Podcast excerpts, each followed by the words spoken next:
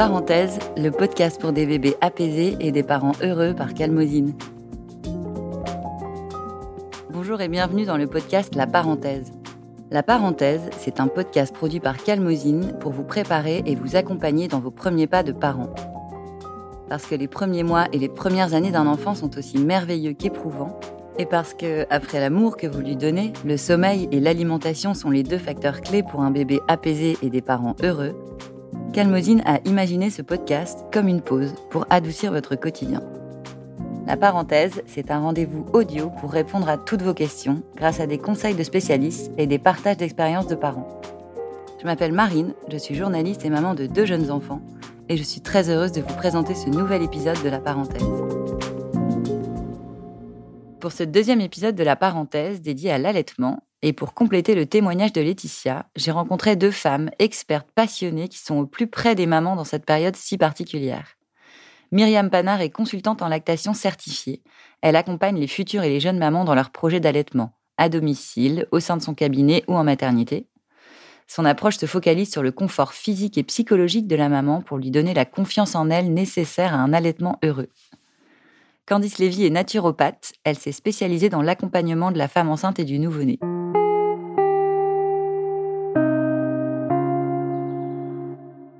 Bonjour Myriam, bonjour Candice. Bonjour. Bonjour. Merci d'être là. Alors Myriam, je commence par vous euh, parce que vous côtoyez et vous accompagnez tous les jours euh, des mamans qui souhaitent allaiter. Est-ce que c'est vrai que dans l'allaitement, le plus compliqué, c'est le début? Oui, bien sûr, c'est le début, euh, parce que c'est au moment où la, femme est, est, la plus vulnérable. Euh, elle vient de passer euh, neuf mois de grossesse avec euh, peut-être un environnement un peu anxiogène. On, peut lui avoir fait peur sur beaucoup de, sujets. Et elle va accoucher de son enfant, donc en fonction aussi des circonstances de l'accouchement et donc des compétences du petit bébé, elle peut évidemment rencontrer des difficultés, surtout qu'elle sera dans une maternité où l'environnement ne sera pas forcément le plus favorable pour qu'elle se sente à l'aise, qu'elle se sente bien avec son, bébé. Hein. On sait que les pratiques en maternité peuvent être très délétères. on met beaucoup de pression sur les, les, les mamans. Moi, c'est ce que je ressens euh, lorsque je vois les parents en visite à domicile. Certains sont même en état, euh, en état de choc, en, étant, en état de, réelle confusion. ils n'ont pas compris euh, pourquoi on les avait quelque part un peu malmenés. On les avait un petit peu pressés. Et ça, ça commence déjà dès la salle d'accouchement, de, hein, dès la salle de naissance, où parfois on va précipiter la tétée d'accueil alors que les conditions ne sont pas forcément euh, réunies. Et ça continue par la suite, euh, lorsqu'elles sont euh, dans leur chambre. on va interrompre constamment les mamans pour voilà peser le bébé, faire les soins, baigner le bébé, euh, prendre l'attention, euh, leur poser des questions. Euh, ça va être un manège permanent avec des gens qui vont... alors certains, heureusement, il y a des personnes bienveillantes, chaleureuses, mais il y a aussi des personnes qui vont un peu être... Hmm, pas très au fait en fait de la vulnérabilité, de la sensibilité de la maman et qui vont parfois les bousculer et puis cette pression du poids, hein, ça c'est constant, les, parents, tous les parents me le, me le, disent, ils me disent mais pourquoi est-ce qu'on met autant de pression sur le poids, le poids, le poids? Et du coup on donne trop fréquemment je dirais en France, hein, parce que c'est vraiment des pratiques très françaises, euh, on donne trop facilement des compléments euh, de, lait infantile au bébé en maternité, alors qu'on pourrait très bien montrer aux mamans ben, comment exprimer justement euh, leur colostrum pour donner au bébé si ce bébé, par exemple, a du mal à téter. Forcément, ce sont les débuts qui sont parfois les plus difficiles. Elle a besoin d'être bien entourée dès le mmh début. Et justement, l'allaitement, c'est quelque chose de doux et euh, mmh on, fait en sorte de ne pas rendre la chose compliquée et ça peut, être, ça peut se passer bien. Mmh euh, c'est quoi le début de l'allaitement? Est-ce que c'est forcément la première tétée, cette tétée d'accueil dont vous parliez? Alors, moi, je distingue, si vous voulez, l'allaitement et la lactation. La lactation, bon, c'est un phénomène qui est physiologique. Toutes les mamans, même si elles ne désirent pas allaiter leur enfant, vont avoir une montée de, lait. Et les mamans sont programmées pour allaiter leur enfant. Les bébés sont programmés mmh pour téter. Parfois, il y a des petits bugs, justement, si à la naissance, les conditions n'étant pas réellement réunies, la tétée d'accueil ne se fait pas c'est tout à fait possible. Il faut surtout pas que les mamans euh, pensent que s'il n'y a pas eu de tétée d'accueil euh, juste après la naissance ou dans les heures qui suivent, c'est la fin de l'allaitement. Pas du tout. Il hein. mmh faut vraiment, vraiment, vraiment les rassurer. Donc, je vous disais, l'allaitement, comparé à la lactation, la lactation, c'est un phénomène physiologique. Hein, euh, et l'allaitement, c'est la relation que la maman va avoir avec son bébé. Ben, l'allaitement, je dirais que c'est une histoire qui commence bah, dès le début, dès la naissance, même si le bébé ne prend pas le sein tout de suite. Hein, vous voyez mmh Si la maman a vraiment ce projet d'allaitement, euh, ça commence dès le début. Dans ces débuts-là, euh, si on s'est senti un peu perdu et si on a eu un début chaotique, euh, qu'est-ce que vous répondez aux mamans qui, qui, consultent et qui viennent vous voir Est-ce qu'on peut rattraper des débuts un peu difficiles Est-ce qu'on peut reprendre l'allaitement là où il s'est arrêté est-ce que vous pouvez nous raconter comment vous répondez aux parents qui viennent vous voir à ce moment-là? Alors, tout à fait, tout est possible. Tout est vraiment possible. Et, c'est ça qui est intéressant. On a l'être humain a une faculté incroyable d'adaptation.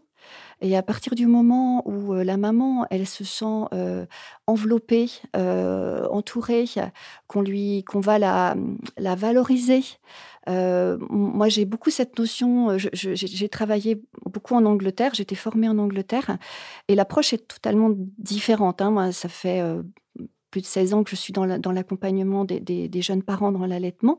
Et je sais qu'il y a cette notion de, empowerment, vous savez, donc de, de, valorisation de, de, la, de, la, de, la mère, du père également, hein, des parents.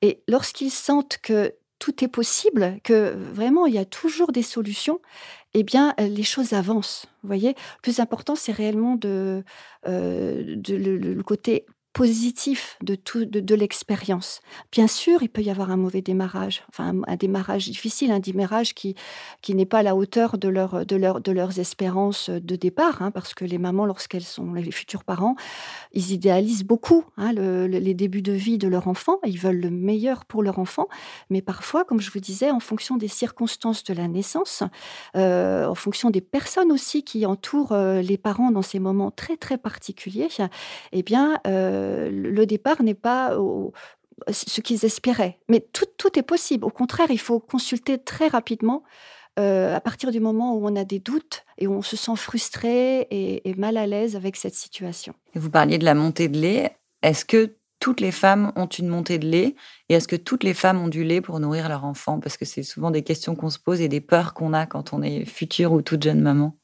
Alors, euh, il y a tout de même, je dirais, une petite partie de la population féminine. Hein. donc, on n'a pas d'études très exactes, on n'en a pas fait suffisamment, mais on va dire que peut-être moins de 5% des femmes peuvent avoir des difficultés à, avoir assez de lait et, même à avoir une, réelle montée de lait. Alors, ça peut être pour des raisons primaires, Hein, des raisons euh, liées à un manque de développement de la, de la glande mammaire durant l'adolescence, donc à une, euh, on, dit dans notre jargon, on appelle ça une hypoplasie mammaire, hein, donc un manque de développement de la glande mammaire.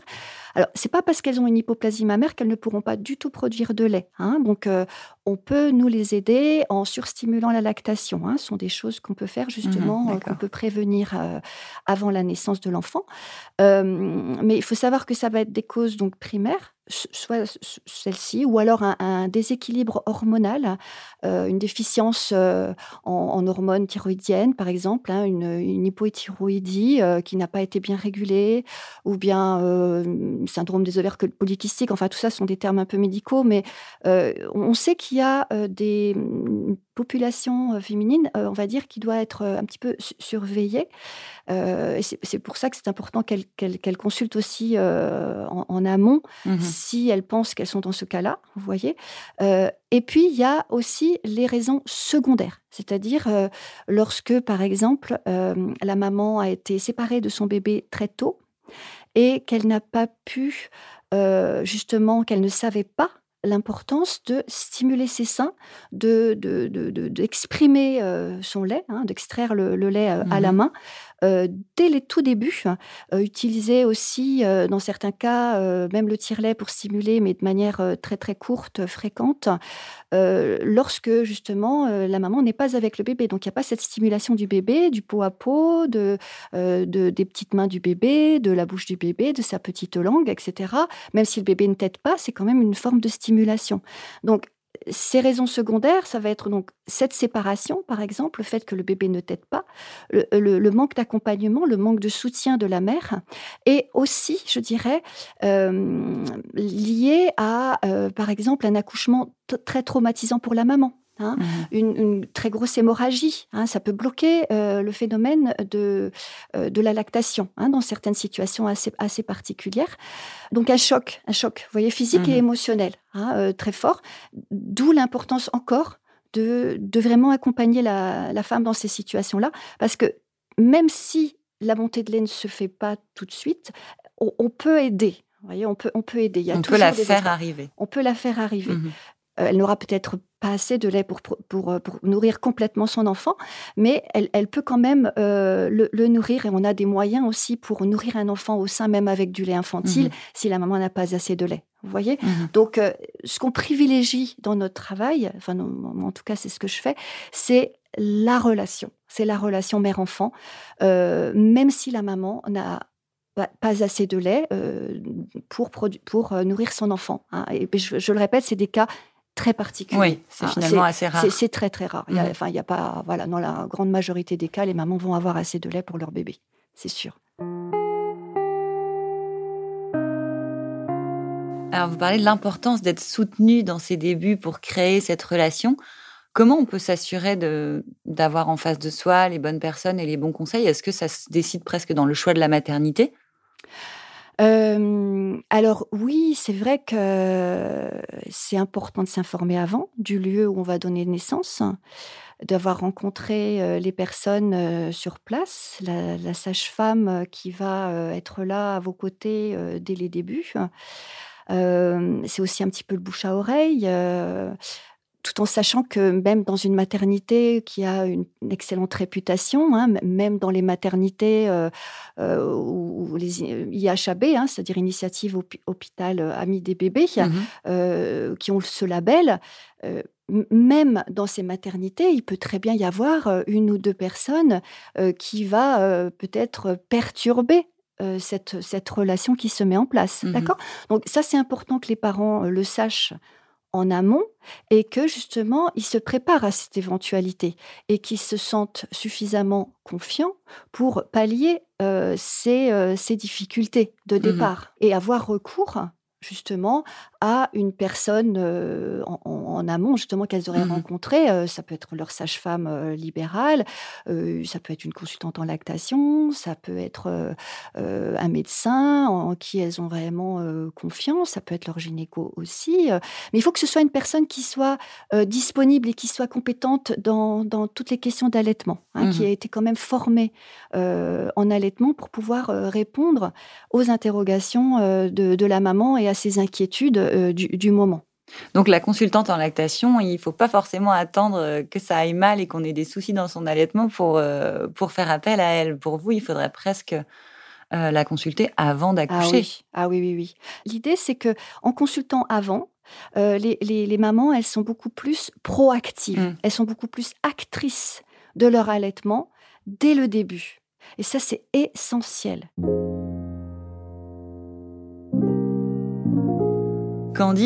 Est-ce que pour vous aussi, euh, en naturopathie, euh, vous estimez que l'allaitement, euh, c'est mieux si, on le prépare, si on l'anticipe? Alors tout à fait parce que ça hum, répond vraiment à ce que je propose, c'est-à-dire un projet postpartum. Mmh et dans ce projet postpartum, on y inclut euh, de réfléchir sur un choix ou non euh, de l'allaitement. Euh, et vraiment, l'idée, c'est de rentrer, comme le disait Myriam, dans un espace d'écoute et d'échange afin de savoir voilà, si c'est un, choix et de quelle manière est-ce qu'elle a envie de le mener. Euh, et nous, on est vraiment là comme accompagnante euh, par rapport à ce choix qui est euh, juste dans tous les cas. Euh, et euh, la même manière, voilà, je peux proposer de rencontrer une consultante en lactation ou d'en discuter lors de ma consultation, parce que j'ai une, une, petite formation euh, aussi euh, à ce sujet. Euh, et ce qui me semble intéressant aussi de relever dans, dans ce qu'a dit de manière passionnée et passionnant Myriam, c'est le fait que, que les femmes sont, ont besoin d'être accompagnées euh, immédiatement et souvent il y a un manque euh, en termes de formation euh, aussi dans les structures hospitalières. Et pour le coup, elles peuvent être euh, d'une grande vulnérabilité aussi à demander euh, de l'aide parce que quelque part, ça leur envoie l'image qu'elles savent pas faire en fait. Mmh. Et ça, c'est difficile, c'est très douloureux pour euh, pour certaines femmes. Donc il y a vraiment un travail en amont à faire sur se faire confiance, mmh. euh, s'écouter, euh, rentrer effectivement dans la relation avec le bébé, ne se laisser le temps de rentrer dans cette relation euh, qui peut être délicate, qui peut être retardée pour différentes raisons.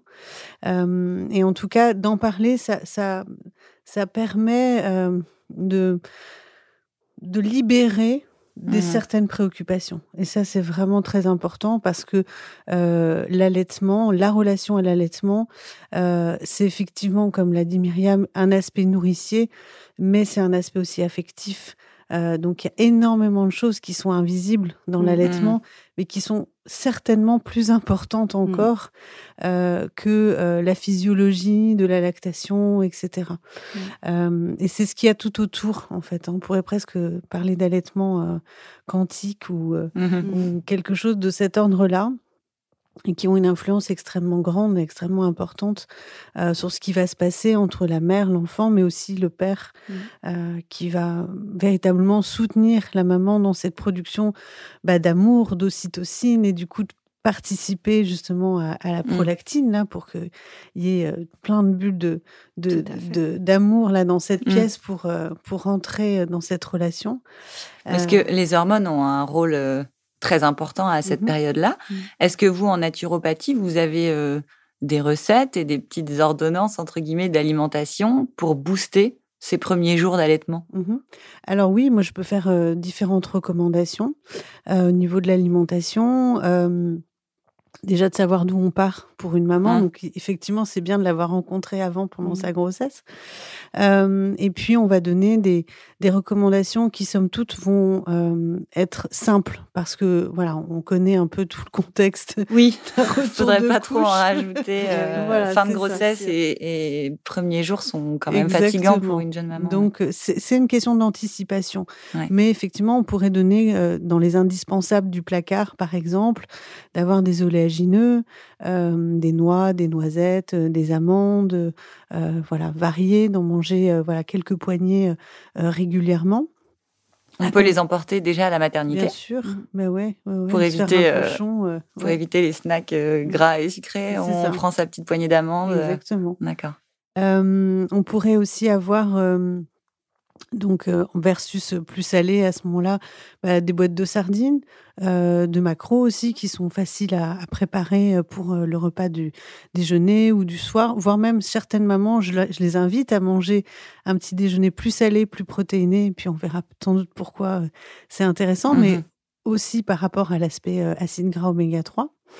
Euh, donc euh, voilà, c'est hyper simple. On accompagne ça euh, de quelques pommes de terre, par exemple, ou un peu de semoule. Mmh voilà, on cherche pas forcément à faire de la grande cuisine, mais on cherche à répondre à, un besoin d'une part physiologique et puis d'avoir cet aspect voilà, de simplicité mmh. là-dessus, qui est, qui est clé quand même, extrêmement important, effectivement.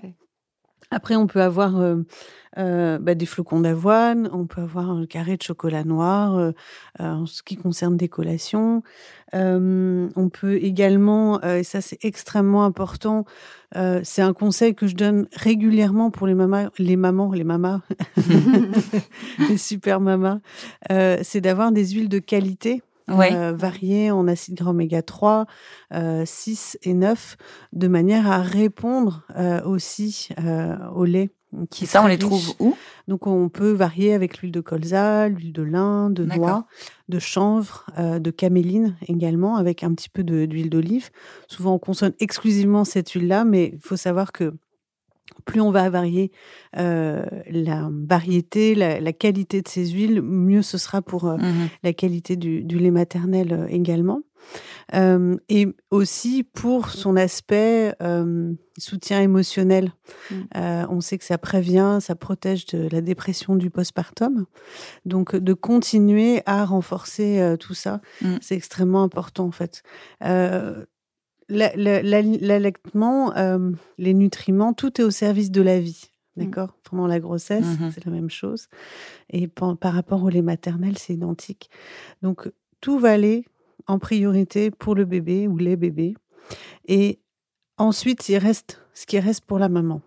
C'est vrai ça, donc c'est le, mmh. bébé prend tout ce qu'il a à apprendre et, euh, et, nous on a, on a le reste. ça. On peut être rassuré pour son bébé, oui. mais pour soi, euh, il faut aussi surveiller son état, c'est ça. Hein. Et ça, c'est très important de d'expliquer aux mamans qu'il faut pas qu'elles s'oublient non plus. Mmh. Mmh.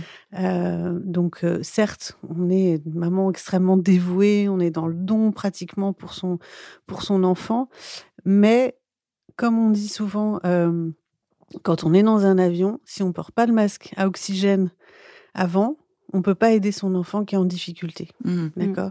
Donc c'est penser aussi à soi, de trouver cet équilibre-là, de penser à soi pour avoir tous ces apports, pour être suffisamment nourri pour ensuite nourrir son bébé, nourrir son bébé. Mais ça vient aussi parler d'une nourriture aussi affective. Mmh. La maman a besoin d'être nourrie affectivement, d'être choyée, d'être entourée, d'être dorlotée, parce qu'elle, elle va donner aussi en échange. Donc si elle n'est pas suffisamment dans cet espace-là d'amour, de cœur, euh, elle va vite, rapidement euh, se vider en mmh. quelque sorte. Donc mesdames, pensez à vous. Mmh. Euh, c'est extrêmement important et ça a des conséquences magnifiques sur la mmh. santé de votre bébé. Parce que, enfin, vous me dites si je me trompe, mais oui, l'allaitement c'est fatigant. Est-ce que c'est plus fatigant d'allaiter que de nourrir au biberon? Pour la maman et, comment on gère ce coup de fatigue qui, j'ai l'impression, peut arriver autour d'un mois ou deux. Euh, on a l'impression que c'est parti et puis tout d'un coup, euh, effectivement, on s'est peut-être un peu oublié. Euh, est-ce que ce coup de fatigue est normal et, comment on y fait face? Alors moi, je pense que c'est parce que c'est un rythme qui est mmh. totalement différent. et l'idée, c'est de rentrer dans son propre rythme de suivre aussi le guide du bébé. Le bébé est vraiment un guide.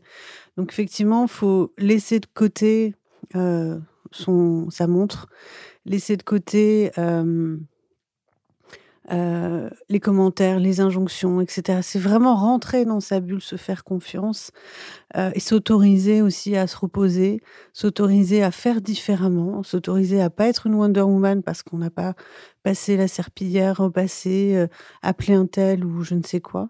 Donc il y a un temps, à mon avis, à mon, avis, qui est important de se donner, de se dire voilà, je vais vraiment rentrer dans le rythme de mon enfant.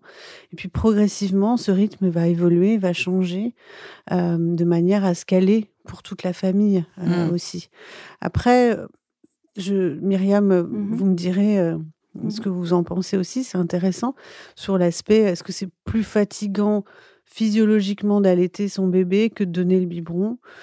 Alors moi, je dirais plutôt que la fatigue est liée aux, soins que l'on doit euh, euh, prodiguer euh, au bébé et mmh. aussi l'interruption justement de, des nuits, hein, le fait que les bébés se réveillent, qu'il n'y ait pas de rythme, qu'il y ait les pleurs à gérer. donc ça fatigue énormément sur le, mental.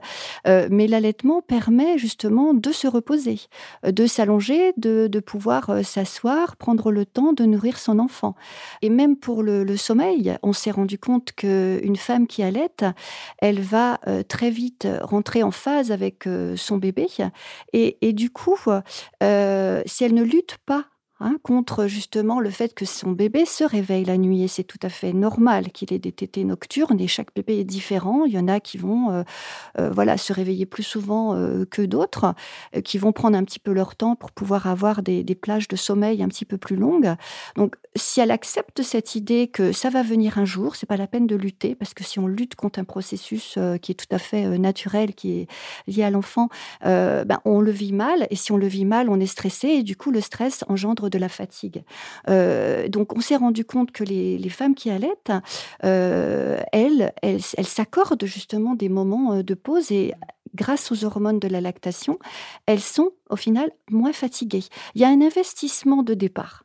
C'est vrai que c'est pour ça que je rejoins la première question que vous m'aviez posée en disant est-ce que c'est les débuts les plus difficiles? C'est le début où la maman elle a besoin de plus de soutien. C'est vrai parce que ça prend un, bon mois. Hein. On parle du mois d'or, on parle de, euh, on, parle des, 40 jours. Hein. Dans beaucoup de cultures, on a les 40 premiers jours, les mmh six premières semaines où vous avez euh, euh, ce côté très intense, cette adaptation à son nouveau mode de, vie de, de, femme à s'occuper de son enfant et d'allaiter. Donc il y a des rythmes qui sont intenses, mais c'est normal. Et, et, en fait, passé cette période, euh, vraiment, les études ont montré que les femmes étaient, euh, il y avait beaucoup moins de, euh, de, fatigue, d'investissement aussi de temps. Hein, chez une femme qui allaitait comparée à une femme qui continue à mmh donner le biberon et si elle est, elle est seule à donner le biberon. Évidemment, si elle a tout un, tout un entourage de nounous autour d'elle euh, et qui s'occupe de donner le biberon au bébé. Oui, mais euh, comme vous disiez, l'allaitement, on est obligé d'être assis. Et exactement. Alors si quelqu'un d'autre donne le biberon, on va peut-être aller faire son ménage. C'est ça, exactement. Ouais, ouais. Et justement, ce coup de fatigue, il peut survenir aussi euh, au bout de deux mois et demi, trois mois, quand se profile la reprise du travail, si on, mmh. prend le congé maternité légal. comment on gère euh, ce, coup de fatigue, parce que parfois on doit reprendre le travail, on veut continuer à allaiter. Euh, qu'est-ce que qu'est-ce que vous préconisez, Candice, euh, pour peut-être se supplémenter et, voilà faire face et continuer d'allaiter malgré tout, malgré voilà la fatigue qui peut arriver? Mmh.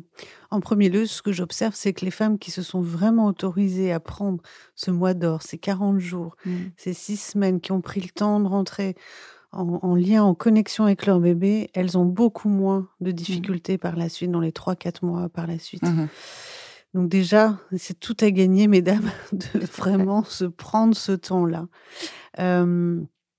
Ensuite, euh, malgré tout, euh, bah, il y a la chute hormonale aussi qui survient euh, vers 3-4 mois après la naissance de l'enfant. moi, je reste vraiment sur des aspects, des besoins physiologiques. J'aime beaucoup l'eau de mer le quinton euh, hypertonique, par exemple, qui contient beaucoup d'oligo-éléments, euh, qui vont permettre de recharger euh, au niveau du corps physique, mais aussi au niveau de l'aspect émotionnel. Donc là, il y a tout un ensemble d'oligo-éléments présents dans la terre, enfin dans la mer, mmh. pour le coup. et le corps va prendre ce dont il a besoin. Donc deux ampoules matin et dans l'après-midi ou avant déjeuner, ça va très bien soutenir euh, ses besoins, lui donner euh, beaucoup de vitalité sur les différents plans euh, aussi. Après, des acides gras oméga 3 euh, sont intéressants, soit via l'alimentation euh, si c'est suffisant, soit via une supplémentation à au moins 1 à 2 grammes par jour d'acides gras oméga 3, c'est intéressant. Et puis, il y a ensuite des plantes plus spécifiques, reconnues de manière empirique dans les traditions ayurvédiques, comme une plante qui s'appelle Shatavari, qui soutient dans toutes les périodes de la vie de la femme, euh, grossesse, euh, allaitement, euh, mais aussi au-delà, c'est-à-dire les périodes de préménopause, par exemple. Mmh et c'est une plante qui va soutenir émotionnellement et physiquement aussi la maman. Est-ce que c'est ce type de plante euh, que vous évoquez qu'on retrouve dans les tisanes d'allaitement, par exemple? On en trouve, oui. Il y a une marque, euh, j'ai eu la, surprise de voir qu'ils en avaient, qu'ils avaient ajouté Chatavari euh, avec justement des, plantes carminatives et, galactogènes comme l'anis, le fenouil, qui soutiennent la lactation. et puis ensuite, ce qui peut être intéressant, c'est d'avoir aussi des plantes adaptogènes pour mieux s'adapter par rapport au stress qu'on vit par leur prise du travail, un rythme aussi qui est chamboulé, et notamment la rhodolia, qui est une plante qui va bien soutenir aussi énergétiquement, mmh, aussi par rapport au sommeil, si ça a été perturbé, de retrouver un, un rythme progressif. donc, je vais rester vraiment dans les choses très physiologiques, notamment avec ces plantes-là. Et je vais aussi beaucoup, beaucoup m'intéresser à la vitamine D pour les mamans donc à faire des dosages biologiques, des dosages sanguins, voir aussi d'où on part, si on avait une femme qui était anémiée pendant sa grossesse ou pas. Ça, c'est très très mmh important de continuer à vérifier ça. vitamine D, du zinc aussi peut être intéressant, mais on en trouve justement dans le, le fameux quinton hypertonique. Donc c'est ça qui est intéressant, le corps va vraiment puiser, se recharger sur ce dont il a besoin et je trouve que c'est intelligent de faire confiance à l'intelligence du corps. Mmh euh, qui sait précisément ce qu'il a besoin. Et si la maman continue à allaiter, bah pareil, il va y avoir euh, un continuum euh, et l'enfant va puiser aussi ses besoins à travers le lait maternel. Et alors, on parlait de cette période où on va peut-être reprendre le travail, où on va retrouver un peu une vie sociale. L'allaitement mixte, peut-être une question pour vous, Myriam. Comment on le gère? Est-ce que c'est est-ce que c'est facile euh, ça, peut faire peur? Est-ce que c'est comment on fait pour l'allaitement mixte? Alors, euh, ce que je, propose en fait aux, mamans, c'est de réfléchir à ce qu'elles ont envie de, faire hein, lorsqu'elles reprennent leur travail, parce qu'il y a plusieurs possibilités. Euh, elles peuvent continuer un allaitement exclusif, c'est-à-dire en tirant leur lait aussi au travail. Tout dépend de l'âge de l'enfant. Hein, mmh évidemment, ça va vraiment être du cas par cas. Euh, elles peuvent, si les conditions ne sont pas réunies pour pouvoir euh, tirer leur lait ou si elles ne sont pas du tout attirées euh, par l'usage du tire-lait, ce que je peux tout à fait respecter, chaque femme est, différente. du coup, elles peuvent envisager, en fonction de l'âge de leur enfant, hein, si c'est un enfant qui est encore jeune, qui a moins de, six mois, de d'introduire justement des préparations pour nourrissons et continuer tout de même, si elle le souhaite, un allaitement. C'est tout à fait possible. Mmh. ça durera ce que ça durera. Hein. C'est à chaque, chaque femme aura son chemin. Hein. Il y a des femmes qui, justement, auront du mal à, à, gérer le, stress de la reprise du travail. Donc, et, et, très vite, alors qu'elles avaient un un allaitement euh, très bien mis en place, euh, exclusif, et elles ont pris le temps aussi euh, de faire un allaitement mixte tout en douceur, mmh hein, de manière à, justement respecter leur lactation, elles, peuvent très, très rapidement manquer de lait. Hein, à, cause des circonstances, euh, et d'autres qui vont euh, faire un allaitement mixte sur la, sur la durée et qui peuvent même allaiter pendant euh, plus d'un an, un mmh. an et demi, en gardant les tétés du matin, du, des retrouvailles, du soir, de la nuit, des week-ends. Et je me souviens il y a quelques années des mamans qui pensaient vraiment que la reprise du travail était équivalent à un sevrage obligé, vous mmh. voyez, alors que non, tout, est possible, tout est envisageable.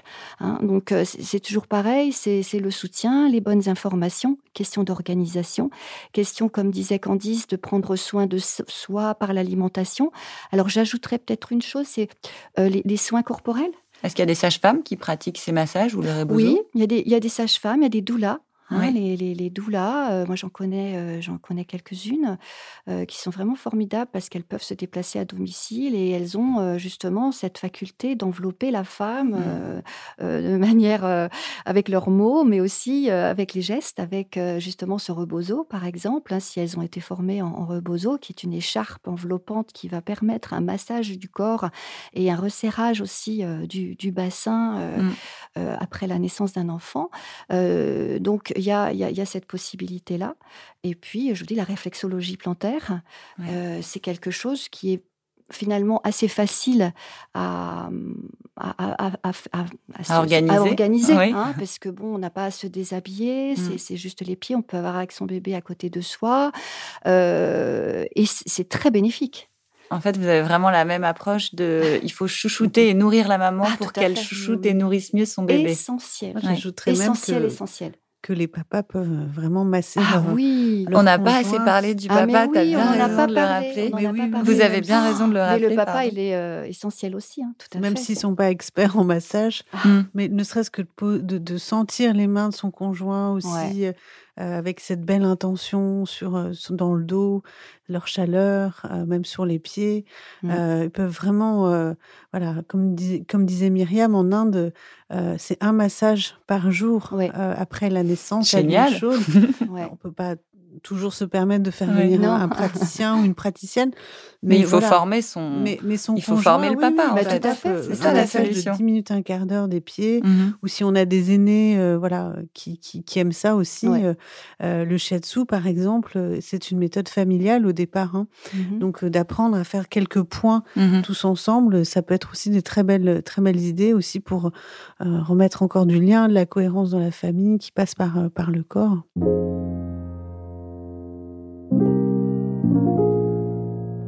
L'expérience de l'allaitement, de, la parentalité, mais en particulier de l'allaitement, euh, c'est vraiment une expérience euh, sensorielle mmh. qui est très très riche euh, et que, que, chaque femme va garder en elle toute sa vie. C'est une sorte de, bah, de parenthèse hein, dans sa vie de femme. Et aussi, je pense que c'est une manière aussi de, de se développer dans, je parle de développement personnel, hein, c'est-à-dire de se connaître un peu mieux et de s'écouter, de s'écouter, de, de découvrir euh, des choses finalement euh, qui euh, qu'elles n'imaginaient pas du tout. Vous voyez, mmh. dans, dans, leur manière de d'écouter leur enfant, de, de, suivre leur enfant, de, de, de nourrir leur enfant. C'est une grande fierté de pouvoir mmh. nourrir son enfant de, son lait. Hein. Et, et, ces contacts, ces contacts physiques, c'est vraiment très très important, surtout en début d'allaitement, lorsque la maman peut avoir euh, la sensation d'un peu d'inconfort au niveau de, la, de sa poitrine. Euh, il y a des hommes qui sont très présents et qui vont même euh, qui vont même soulager la maman en, pratiquant des massages très très doux mmh. sur la poitrine. Et, et je dis toujours, on sous-estime le pouvoir d'une caresse. Hein. moi, je vois parfois des femmes, je les vois en situation de réel inconfort à, domicile. Hein. C'est vraiment dans la période postpartum immédiate où elles ont une montée de lait douloureuse, où justement elles n'ont peut-être pas pris les informations avant. Pour certaines raisons, il y a des femmes qui ont des, montées douloureuses, un petit peu douloureuses avec des engorgements, eh bien, le, fait d'approcher les, seins de la femme, enfin, donc je propose au papa, hein, ou bien si elle m'autorise, une toute petite euh, caresse sur mmh. le sein, c'est-à-dire euh, d'essayer justement de de leur faire secréter cette ocytocine hein, dont on parlait tout à l'heure, cette hormone essentielle dans l'allaitement, euh, et pour justement faire couler le lait. Vous mmh. voyez? Donc, c'est pas en, appuyant fort, en, faisant du, mal, en fait, au sein, hein, comme malheureusement euh, c'est fait euh, dans, certaines structures hospitalières, et ça, ça je le déplore. Euh, je veux dire par là que la, femme, si elle se sent en sécurité et si elle se sent bien entourée et qu'on la caresse plutôt qu'on lui fait mal, eh bien, les choses se, mettent en place. Vous mmh voyez? Et ça, mmh c'est quelque chose qui peut être fait aussi par euh, le papa. Et c'est un très bon moyen aussi de, d'être complice. Euh, de, c'est un travail euh, d'équipe, hein, d'être mmh. parent, et, notamment dans la mise en place de l'allaitement. Je voudrais vous demander à chacune le conseil incontournable que, vous donnez à, ces futures et ces toutes jeunes mamans qui, qui allaitent ou qui veulent allaiter, celui qu'elles doivent garder. Candice Moi, je dirais d'être bien entourée, euh, en tout cas de, s'entourer de professionnels euh, de santé formés en allaitement. C'est pour moi indispensable.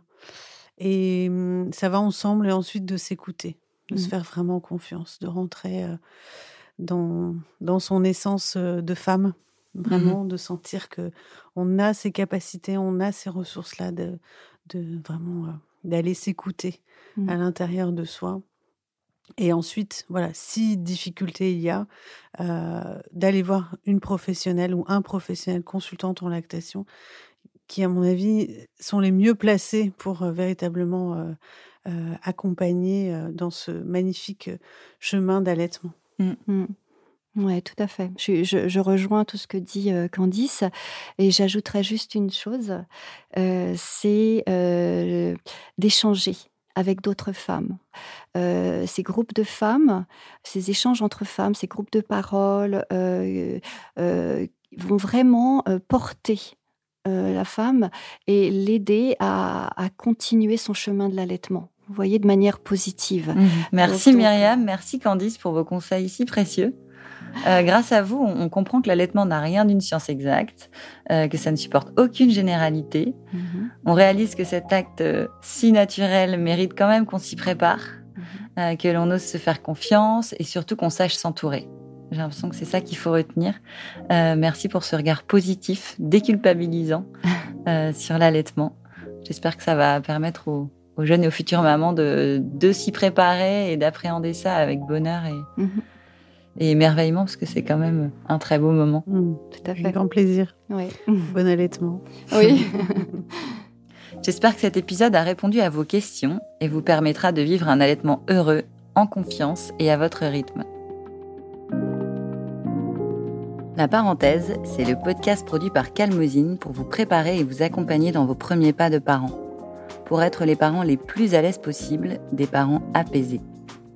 Si vous souhaitez réagir à cet épisode ou partager vos expériences, vous pouvez vous rendre sur les pages Instagram et Facebook de Calmosine. Merci pour votre écoute et à bientôt.